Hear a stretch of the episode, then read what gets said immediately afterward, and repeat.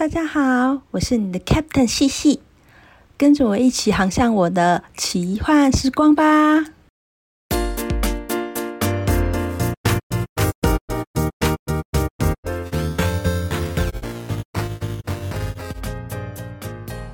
在这里，我想跟你分享读书，或是我看电影的心得，还有一些我对于时事生活的想法啊。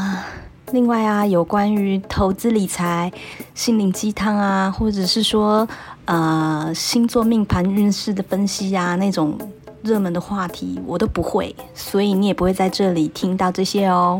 我没有刻意要做的很边缘，只是说在目前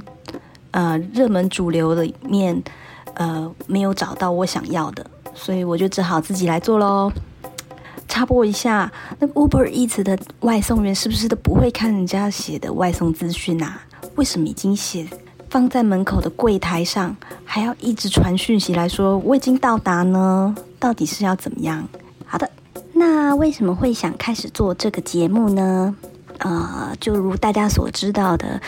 疫情开始以后，工作就变得没有那么密集，那一闲下来啊。你知道就会开始失手乱买一些东西。那我买了一个东西，就是电子书的阅读器。接下来就来到了二零二一年的七月，因为我的工作有些调动，所以工作的动能大概就是一下子减半，大概从百分之八十几变成百分之五四五十这样子，甚至可以在上班的时候偷听一些 podcast 节目。那前面说到说买了一个电子书的阅读器，所以我就变得比较多时间可以看书，啊，大概看的书百分之九十以上都是小说。为了怕忘记我看过哪些书，我也会开始稍微记一些读书心得。这些不是说啊写一些专业的书评。基本上就是我喜欢或是不喜欢，或者是说对哪些地方印象很深刻，或是像自言自语一样的那样记录一些当时的想法。就是说，比如说我看完以后有什么心得感想，这样子有哪些印象深刻的地方。然后在 Pockets 上也有听到几个就是在谈小说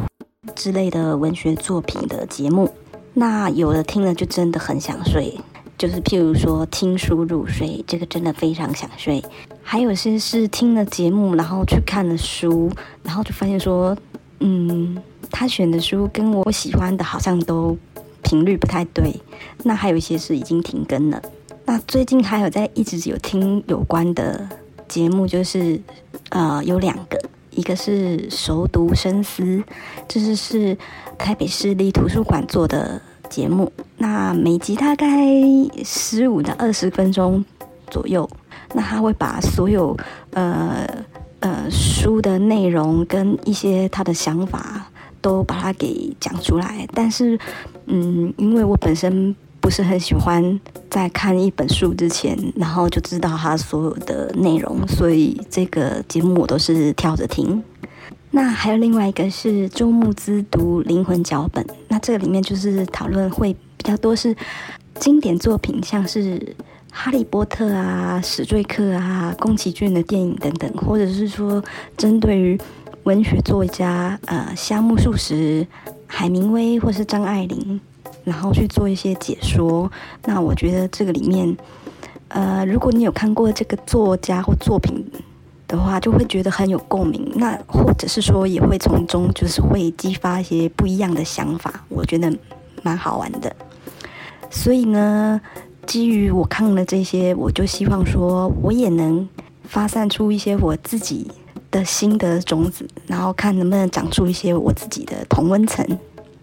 好啦，时光胶囊小小的，能相处的时光总是这么短暂，时间咻一下就过去了呢。那就下次再见啦，拜拜。